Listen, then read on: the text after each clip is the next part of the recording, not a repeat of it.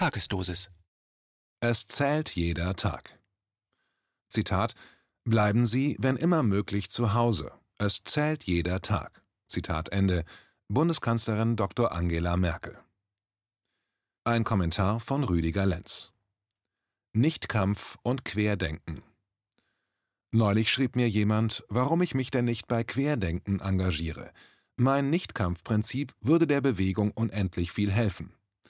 Ja, ich weiß das, es würde ziemlich viel helfen können, sicher. Ich schrieb ihm Folgendes zurück. Ich habe keine Lust mehr, der Marktschreier meiner Ideen zu sein.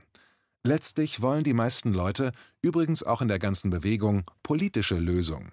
Ihnen zu erzählen, dass sie selbst die Lösung sind und dass sie zu kämpfen aufhören sollten, ist schon für viele viel zu spooky. Die meisten, auch bei Querdenken, wollen zurück in die alte Normalität, freilich mit ein paar Verbesserungen, damit die Regierungsermächtigung nie wieder geschieht. Aber sie wollen regiert werden. Ich will das nicht. Alle politischen Systeme dienen der Hierarchie, dem Gehorsam und dem Herumbiegen am Menschen für die eigenen Interessen und die eigene tolle Idee. Nie dürfen Menschen über Menschen herrschen. Das ist mein Nichtkampfprinzip. Und genau da bin ich kompromisslos. Zu wenige gehen da mit. Deswegen gehe ich lieber alleine und nehme die mit, die mitgehen wollen. Das sind mittlerweile schon einige. Was soll man noch über Corona schreiben? KenFM wird gerade gesperrt, und wenn auf dieser Plattform noch einmal so ein böser Artikel erscheint, wie er von den Ärzten für Aufklärung hier erschien, dann wird gleich der gesamte Kanal abgeschaltet. Was also soll ich jetzt noch schreiben? Über Butterblumen ein Essay? Darüber, wie gut die Bundesregierung im Umgang mit der Pandemie handelt? Wie toll der Lauterbach und der Söder sind? Wie gut die ungefähr 85 Prozent Bevölkerung alles mitmacht, um die Ausbreitung des Todesvirus zu stoppen? Was wir hier gerade erleben, wir, damit meine ich den kleinen Haufen von vielleicht 15 Prozent dieses Landes, ist eine Säuberung. Diese Säuberung erfasst nicht nur die investigativen Seiten, Plattformen und Kanäle, sie umfasst alle Betreiber eines Kanals, die andere Narrative verbreiten als die Bundes- und Landesregierungen in diesem tollen Land. Ich, die Demokratie in diesem Land, ich habe fertig. Ich habe fertig nicht etwa deswegen, weil die Regierungen das so wollen. Nein, ich habe fertig, weil es die 85 Prozent einen Scheiß interessiert und sie sich so einen Betrug nicht vorstellen können. Ihr seid die Pflastersteine der neuen Normalität. Im Landtag Baden-Württemberg müssen Landtagsabgeordnete eine Strafe von bis zu 50.000 Euro zahlen, sollte dort jemand die Maske verweigern. Im Brandenburgischen Landtag ebenso. Vielleicht überall. Die Demokratie hat fertig. Den Lockdown bekommen die auch ohne Lockdown hin. Man muss nur bestrafen und zur Hetze aufrufen. Das reicht.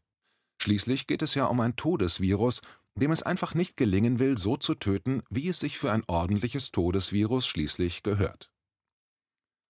Wer nach außen schaut, träumt, wer nach innen blickt, erwacht, soll Carl Gustav Jung einmal gesagt haben. Alle wirklich klugen Leute haben das in etwa so gesagt. Doch die meisten Menschen schauen nach außen, wählen irgendwen oder glauben, sie könnten die äußere Welt ändern, indem sie sie gerechter machen wollen. Schließlich existiert ja auch nur die äußere Welt, alle wichtigen Dinge der Menschen geschehen nie zuerst im Außen, sie geschehen immer zuerst im Inneren von uns. Wenn wir doch bloß die bösen Machthaber loswürden, dann würde alles wieder gut werden. Wenn ich an der Macht wäre, dann würde ich Gutes tun, jeden Tag. Ja? Glaubt ihr das wirklich? Schaut euch die vielen unterschiedlichen Interessen der 7,8 Milliarden Menschen doch einmal genauer an. Die müsste man gleich machen. So geht das Spiel der Politik. Heute sehen wir ganz genau, wie sie es machen. Sie machen sich eine neue Gesellschaft und die überwiegende Mehrheit macht mit. Und zwar aktiv, nicht passiv. Die Anschwärzungen der Maskenträger lassen sich immer deutlicher steigern. Denn sobald jemand ohne Maske gesehen wird, sehen die aktiven Maskenträger ein Todesvirus und handeln aus Todesängsten aktiv, wie einst die meisten aus der Generation meiner Groß- und Urgroßeltern handelten, um die lebensunwerten Mitbewohner unter dem Hakenkreuz ihrer verordneten Strafe zuzuführen. Damals trugen beide Seiten Armbinden, und die eine Seite fand das auch völlig normal. Heute trägt man Maske und man diskriminiert die ohne Maske und mit Attest. Angeblich sind die, die aus Überzeugung Maskenträger sind, Maskenträger, weil sie andere nicht krank machen wollen. Doch sie diskriminieren und beleidigen die, die keine Maske tragen können, weil diese Atembeschwerden mit der Maske bekommen. Sie drängen also die, die krank sind, noch kränker werden zu müssen, aus der Pflicht allein zum Gehorsam. Und da soll ich glauben, dass die Maskenträger eine Maske aus präventiven Gründen tragen? Ihnen ist, genau wie Frau Merkel, die Gesundheit der anderen völlig egal. 643 zu 1 Beim Statistischen Bundesamt sind die Sterbefälle und Sterbeursachen der letzten vier Monate gelistet. Platz 1 mit 115.000 Menschen, alle Herzerkrankungen. Platz 2 mit 76.667 Menschen, alle Krebserkrankungen. Platz 3 mit 18.667 Menschen, alle psychische und Verhaltensstörungen. Platz 4 mit 14.100 Menschen, alle Krankheiten des Verdauungssystems. Platz 5 mit 13.333 Menschen, alle Verletzungen und Vergiftungen. Platz 6 mit 11.667 Menschen, alle Ernährungs- und Stoffwechselkrankheiten. Platz 7 mit 11.333 Menschen, alle Krankheiten des Nervensystems. Platz 8 mit 10.000 Menschen, alle resistenten Krankenhauskeime. Platz 9 mit 4.000 Menschen, alle Haushaltsunfälle.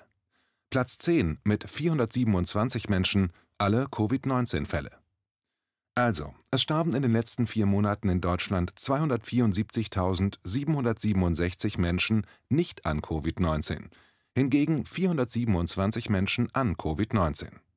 Das macht ein Verhältnis von 643 zu 1. Es sterben also 643,48 abgerundet mal so viele Menschen in vier Monaten als an Covid-19. Nach Platz 10 benennt das Statistische Bundesamt übrigens keine Sterbefälle und keine anderen Ursachen mehr, womit Covid-19 die letzte aller möglichen Todesursachen in Deutschland ist. Wer jetzt nicht selbst denkt, für den haben andere schon längst gedacht. Welchen Sinn gibt dir dein Leben? An welchen Lebensweg glaubst du? Welche Idee von allem hast du? Glaubst du noch immer, man müsse die Welt ändern, indem man wählen geht oder eine andere Dominanz für alle haben will, die man dann endlich als den allgemeinen Rahmen anbeten darf? Glaubst du, das Leben ist ein Hoppla-Geschäft? Hoppla und da ist es, wie es die Wissenschaften uns erzählen? Das ganze Große entsprang einem Urknall und das Leben selbst einer Suppe, einer Miller-Urey-Suppe? Ich habe das auch einmal geglaubt. Heute glaube ich das nicht mehr und halte die Wissenschaften selbst für ein das System unterstützende Institution, gleich den Religionen, die nur eins wollen: Gehorche, glaube nur uns und folge mir. Heute halte ich die Freiheit für das wichtigste politische Ziel und ich glaube, dass der Mensch nur in Freiheit wirklich Mensch sein kann. Alles, was die Menschlichkeit in uns einschnürt, in Frage stellt oder sie als Verhandlungsmasse betrachtet, was im Grunde fast alle etablierten Parteien heute tun, hat die Tendenz zur Totalität. Alle die Menschlichkeit unterdrückende politische Idee trägt die Totalität in sich wie die Diktatur die Säuberung. Und Totalität ist nur deswegen immer im Trend, weil sie den Einzelnen zu einem bedingungslosen Objekt herunterbricht. Die meisten wollen gehorchen und nicht verantwortlich sein für ihr eigenes Leben. Solche verabscheuen Freiheit und Selbstverantwortlichkeit in dem Sinne, wie wir es heute alle erleben können. Die Maske wird verordnet, Zuwiderhandlungen werden bestraft. Hätten wir tatsächlich ein Todesvirus mit einer entsprechenden Mortalitätsrate, dann wäre ich für all die Maßnahmen. Doch mir war von Anfang an klar, dass die Regierung hier nur ein Spiel mit uns spielt und es sich dabei nicht um uns drehen wird. Mich haben der Kennedy-Mord und der Jugoslawienkrieg aufgeweckt. Als ich am 9.11.2001 live am Fernseher sah, wie der zweite Turm von einem Flugzeug getroffen wurde, nahm ich mein Telefon und rief einen Freund an. Ich sagte ihm, er solle den Fernseher anmachen, die machen das da gerade selbst. Wir werden die beiden Türme noch einstürzen sehen. Mir war damals sofort klar, dass es sich um einen Inside-Job handelt. Was der Hintergrund dafür war, das war mir damals ein Rätsel. Mir ist heute völlig klar, dass die Regierungen fast weltweit wie eine globale Mafia handeln und sie uns als ihre Legehennen betrachten. Das tun sie nicht etwa, weil sie es von selbst sofort tun. Sie tun es, weil wir so in einem System eingebunden sind, das dies erzwingt. Die ganze große Schraube dabei ist die Art und Weise, wie die Kapitalströme geworden sind und was Geld in unserer Gesellschaft repräsentiert. Hat man das für sich verstanden, dann weiß man, dass es nur eines Mittels bedarf, um Menschlichkeit als aus humanitären Gründen für die deutsche Regierung zu handeln. Aber das Gegenteil geschieht gerade mit dem Virus. Bei Oval Media ist ein Gespräch mit Wolfgang Wodark erschienen, das die zahlreichen Abzweigungen des Corona-Kaninchenbaus aufzeigt, die auch ich zuvor nicht kannte, die aber die Vorarbeiten zu Corona aufzeigen, nämlich das Wirken gewisser Institutionen für das Krankensystem. Egal welches Problem uns Menschen erschüttert, stets spielt Geld dabei eine überragende Rolle, Geld und Macht. Und wenn wir diese Kombi nicht ändern, ändern wir mit Wahlen und neuen Parteien und besseren Politikern und sauguten Reden auf Demos rein gar nichts. Ändern müssten wir das, was Jens Lehrig in seiner Talksendung auf Fair Talk mit Kindheit, Erziehung, Liebe anzusprechen versucht hat. Das hat alles etwas mit unserer inneren Welt zu tun. Wer die innere Welt nicht zum Thema für Veränderungen macht, der hat das Problem noch gar nicht verstanden. Dieses Kreuz hast du dir verdient. Es ist alles gesagt, alle Fakten zum Virus liegen offen. Um diese Fakten herum haben wir angeblich unsere Bildungsstätten gebaut, doch sie wurden alle um ihre Bildung betrogen. Und nur wer den Betrug die Wahrheit nennt, wird weiter existieren dürfen. Die ganze große Mehrheit will die Fakten nicht wissen. Teufelszeug.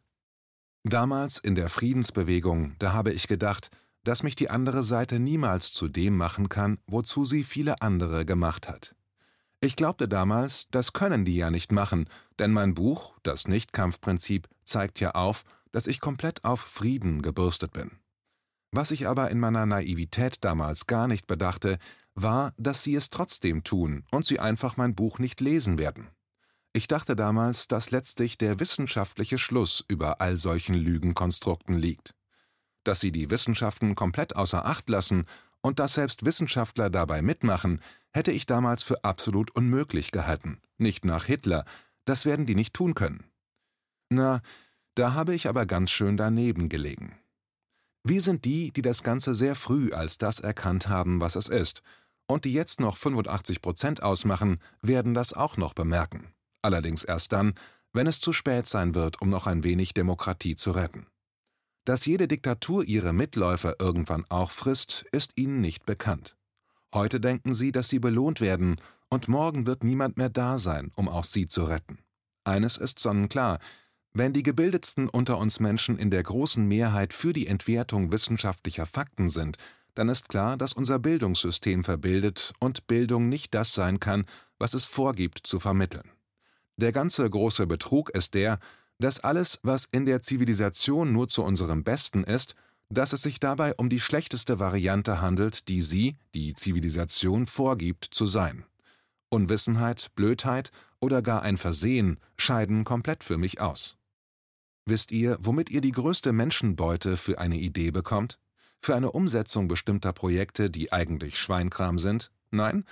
Na, mit der Eitelkeit. Mit ihr bekommt ihr die allermeisten in euer Boot. Preise appellieren an die Eitelkeit am besten, und am besten für diese Preise eignen sich Menschen, die in Alpha-Positionen ihrer Peer Group sind. Und wen himmeln die egozentrisch-egomanischen und magisch-mythischen Bewusstseinslemminge am meisten an? Die Preisbesitzer. Daher diese ganzen Verdienstpreise, mit denen man Stars überhäuft. Die sind am besten in ihrer Eitelkeit zu bekommen, da sehr viele von ihnen Stars geworden sind, weil sie extrem narzisstisch veranlagt sind. Dabei sind Preise, Auszeichnungen und Titel im Grunde gar nichts wert, eher entwerten sie Menschlichkeit, besser gesagt integrales Menschsein an sich. Wir brauchen eine Revolution unserer Bewusstseinszustände hin zu mehr Menschsein. Das, was wir alle wirklich sind, das ist es, was dieses System um jeden Preis verhindert, nämlich in uns selbst zu sein. Jeder, der es auch nur im Ansatz sein möchte, wird von diesem System diskriminiert, bekämpft, beschimpft und ausgegrenzt. Das, was aber dabei wirklich entsteht, das ist eine Entfremdung der ganzen Menschen von ihrem Ursprungswesen. Das ist der Feind, der innere Mensch und sein inneres Menschsein. Wem das gewahr wird, und das wird immer mehr Menschen gewahr, der wird erkennen, dass die anderen mit voller Energie an der Auslöschung unserer Spezies arbeiten. John Ioannidis fand in einer Studie heraus, dass die Todesrate an Covid-19 zu versterben weltweit wahrscheinlich geringer als 0,2 Prozent ist. Aber wer ist schon dieser John Ioannidis gegen MyLab und ihr Bundesverdienstkreuz? Und wer ist dieser Bhakti, der angeblich über 4000 Ärzte ausgebildet hat? Nicht mehr als ein Niesanfall einer Influencerin. Aber wer ist dieser John Ioannidis, wenn man MyLab ist? Und wer bist schon du, der das hier liest oder hört? Du Hans Wurst.